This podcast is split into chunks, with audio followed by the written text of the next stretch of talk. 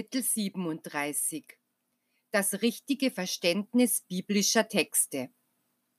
Die Auslegung biblischer Worte und Verheißungen. Die Menschen haben sich der Erforschung der Alten Testamente gewidmet, wobei sie sich bei der Untersuchung und Auslegung der Prophetien und Verheißungen den Kopf zerbrechen. Diejenigen unter ihnen sind der Wahrheit am nächsten gekommen, die den geistigen Sinn meiner Lehren gefunden haben. Denn jene, die sich hartnäckig an die irdisch-materielle Auslegung halten und den geistigen Sinn meiner Offenbarungen nicht verstehen oder nicht finden wollen, werden Verwirrungen und Enttäuschungen erleiden müssen, wie sie das jüdische Volk erlitt, als der Messias kam, den es sich in einer anderen Art und Weise vorgestellt und anders erwartet hatte, als ihn die Wirklichkeit zeigte.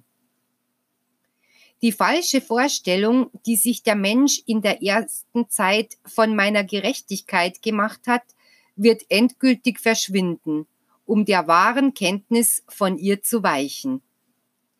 Die göttliche Gerechtigkeit wird schließlich als das Licht verstanden werden, das der vollkommenen Liebe entspringt, die in eurem Vater existiert.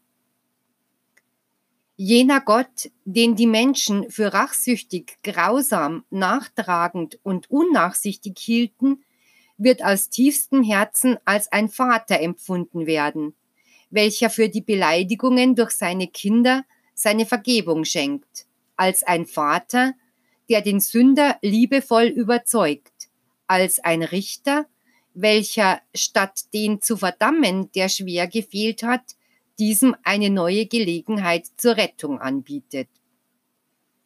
Wie viele Unvollkommenheiten schrieben mir die Menschen in ihrer Unwissenheit zu, weil sie mich für fähig hielten, Zorn zu empfinden, obwohl der Zorn nur eine menschliche Schwäche ist. Wenn die Propheten zu euch vom heiligen Zorn des Herrn sprachen, so sage ich euch jetzt, dass ihr jenen Ausdruck als göttliche Gerechtigkeit deuten sollt. Die Menschen der ersten Zeit hätten eine andere Ausdrucksweise nicht verstanden. Noch hätten die Zügellosen oder die Wüstlinge die Mahnungen der Propheten ernst genommen, wenn diese nicht in jener Form zu ihnen gesprochen hätten. Es war notwendig, dass die Inspiration meiner Boten in Worten ausgedrückt wurde, die das Gehirn und das Herz jener Menschen mit nur geringer geistiger Entwicklung beeindrucken würden. Die Schriften der ersten Zeit überlieferten die Geschichte des Volkes Israel und bewahrten den Namen seiner Kinder, seine Erfolge und seine Fehler, seine Werke des Glaubens und seine Schwachheiten, seine Herrlichkeit und seine Stürze, damit dies Buch zu jeder neuen Generation von der Entwicklung jenes Volkes in seiner Verehrung Gottes sprechen sollte. Jenes Buch überlieferte sowohl die Namen der Patriarchen, welche die Tugend und die Gerechtigkeit liebten, die Vorbilder an Glaubensstärke, als auch die Namen der Propheten, der Seher des Zukünftigen, durch deren Mund der Herr immer sprach, wenn er sein Volk am Rande einer Gefahr sah. Auch überlieferte es die Namen der Verderbten, der Verräter, der Ungehorsamen, denn jeder Vorfall, jedes Beispiel ist eine Lehre und manchmal ein Sinnbild. Als ich in Jesus unter den Menschen wohnte, machte ich nur dann, wenn es notwendig war, Gebrauch von der Essenz jener Schriften, vom Sinngehalt jener Werke, um meine Lehre zu vermitteln. Das Materielle und das Gehaltlose pries ich nie. Erinnert ihr euch nicht, dass ich den gerechten Abel erwähnte, dass ich die Geduld Hiobs lobte und der Weisheit und Herrlichkeit Salomons gedachte? Erinnerte ich nicht bei vielen Gelegenheiten an Abraham und sprach von dem Propheten, und sagte ich euch nicht mit Bezugnahme auf Mose, dass ich nicht gekommen war, um das Gesetz, das er empfangen hatte, aufzulösen, sondern um es zu erfüllen? Ihr müsst die göttlichen Offenbarungen studieren, die ich euch zu allen Zeiten gegeben habe, müsst die bildliche Sprache verstehen, in der zu euch gesprochen wurde, müsst auf diese Weise eure geistigen Sinne empfindsam machen, damit ihr erkennt, welches das Wort Gottes ist und was Menschenwort ist, damit ihr den Sinngehalt meiner Unterweisungen entdeckt. Nur von einem geistigen Gesichtspunkt aus werdet ihr die richtige und wahrheitsgemäße Auslegung meines Wortes finden können. Sowohl jenes, das ich euch durch die Propheten sandte, als auch jenes, das ich euch durch Jesus vermachte, oder dieses Wort, das ich euch durch Vermittlung der Sprachrohre der dritten Zeit gebe. Wenn diese Menschheit einmal den wahren Sinngehalt des Gesetzes, der Lehre, der Prophetien und der Offenbarungen gefunden hat, wird sie das Schönste und Tiefste entdeckt haben in Bezug auf ihr Dasein. Dann werden die Menschen die wirkliche Gerechtigkeit kennenlernen und ihr Herz wird den wahren Himmel erahnen. Dann werdet ihr auch wissen, was Sühne, Läuterung und Wiedergutmachung ist. Die Schriften der vergangenen Zeiten könnten euch das offenbaren, was ich heute für euch wiederhole. Aber der Mensch hat es gewagt, meine Wahrheiten zu fälschen, um sie verfälscht zu verbreiten. Und so habt ihr nun eine geistig kranke, müde und vereinsamte Menschheit. Darum lässt sich mein Weckruf durch den Stimmträger vernehmen, weil ich nicht will, dass ihr in Verwirrung geratet. Wenn die Schriften meiner Jünger, die euch in der zweiten Zeit mein Wort vermachten, verfälscht in eure Hände gelangen, so werde ich bewirken, dass ihr erkennt, welches die wahren Worte Jesu sind. Euer Geist wird jene als falsch erkennen, die nicht im Einklang mit dem göttlichen Konzert meiner Liebe sind. Niemals ist der Mensch ohne meine Offenbarungen gewesen, welche das Licht des Geistes sind. Aber er hat sich davor gefürchtet, sie zu ergründen. Nun frage ich euch, was könnt ihr über die Wahrheit und über das ewige Wissen wenn ihr dem Geistigen hartnäckig aus dem Wege geht?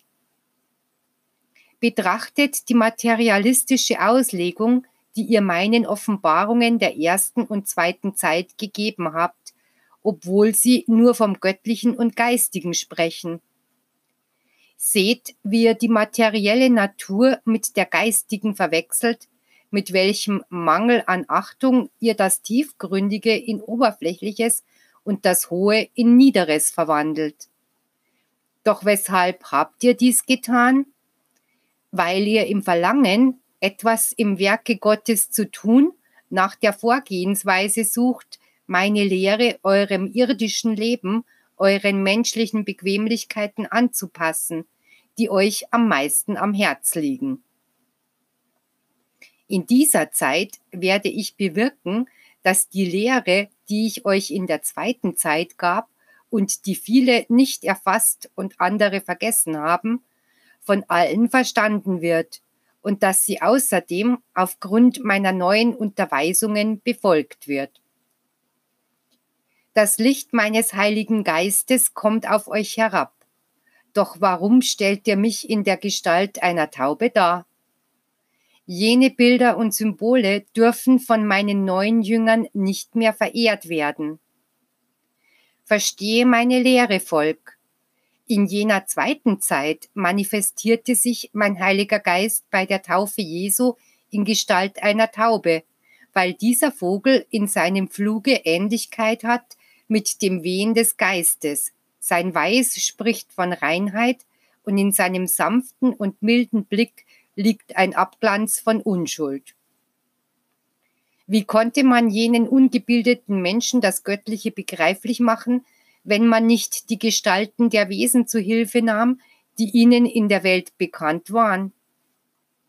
Christus, der in diesem Augenblicke zu euch spricht, wurde durch ein Lamm dargestellt und selbst Johannes sah mich in seinem prophetischen Gesichte so. Dies alles ist darauf zurückzuführen, dass, wenn ihr mich in jedem meiner Werke sucht, ihr in der ganzen Schöpfung immer ein Bild des Urhebers des Lebens finden werdet. Einstens sagte ich euch, dass eher ein Kamel durch ein Nadelöhr ginge, als dass ein reicher Geizhals in das Himmelreich eingeht. Heute sage ich euch, dass jene Herzen sich von ihrer Selbstsucht freimachen und an ihren Mitmenschen tätige Nächstenliebe üben müssen, damit ihr Geist auf dem schmalen Pfade der Erlösung durchkommen kann. Es ist nicht notwendig, sich von Besitztümern und Vermögen frei zu machen, sondern nur vom Egoismus. Ich baue derzeit den Tempel wieder auf, auf den ich mich bezog, als ich meinen Jüngern, die bewundernd den Tempel Salomons betrachteten, sagte, Wahrlich, ich sage euch, von ihm wird kein Stein auf dem anderen bleiben, doch ich werde ihn in drei Tagen wieder aufbauen. Ich wollte damit sagen, dass jeder äußerliche Kult, so prächtig er den Menschen auch erscheint, aus dem Herzen der Menschen verschwinden wird und ich an seiner Stelle den wahren geistigen Tempel meiner Göttlichkeit aufrichten werde. Jetzt ist die dritte Zeit, das heißt der dritte Tag, an dem ich den Wiederaufbau meines Tempels beenden werde. Gott hat keine Gestalt, denn wenn er sie hätte, wäre er ein begrenztes Wesen, wie es das Menschliche ist, und dann wäre er nicht Gott. Sein Thron ist die Vollkommenheit, die Gerechtigkeit, die Liebe, die Weisheit, die Schöpferkraft, die Ewigkeit. Der Himmel ist die höchste Seligkeit, die ein Geist auf seinem Vervollkommnungsweg erreicht, wenn er sich in Weisheit und Liebe so hoch erhebt, dass er einen Reinheitsgrad erlangt, den keine Sünde und kein Schmerz mehr erreicht. Wenn meine Propheten vom geistigen Leben sprachen, taten sie es manchmal mittels menschlicher Erscheinungsformen und euch bekannter Gegenstände.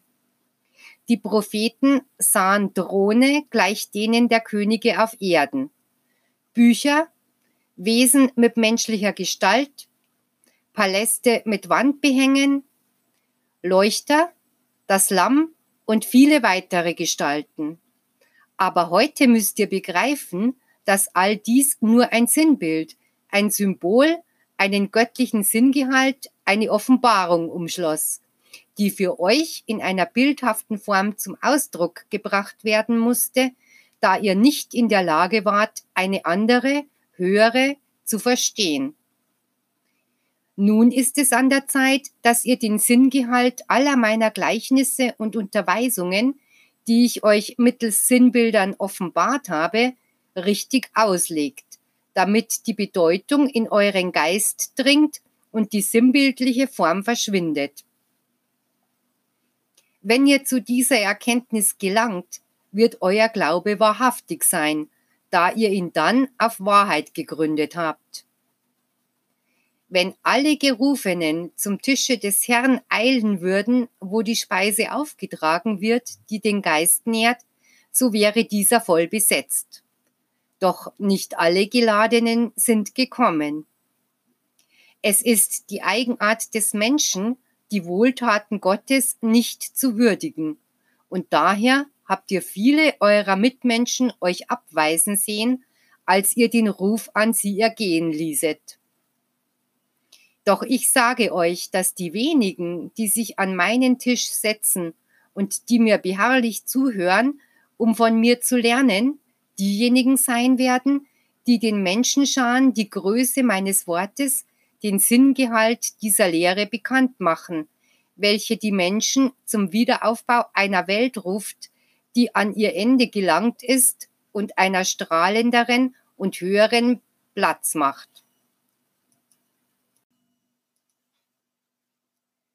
Die Offenbarung Jesu durch den Apostel Johannes. Alles steht geschrieben im Buch der sieben Siegel.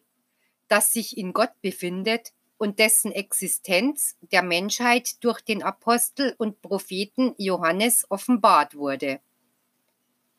Den Inhalt jenes Buches hat euch nur das göttliche Lamm offenbart, denn weder auf der Erde noch in den Himmeln war ein gerechter Geist vorhanden, der euch die tiefen Geheimnisse der Liebe, des Lebens und der Gerechtigkeit Gottes erklären konnte.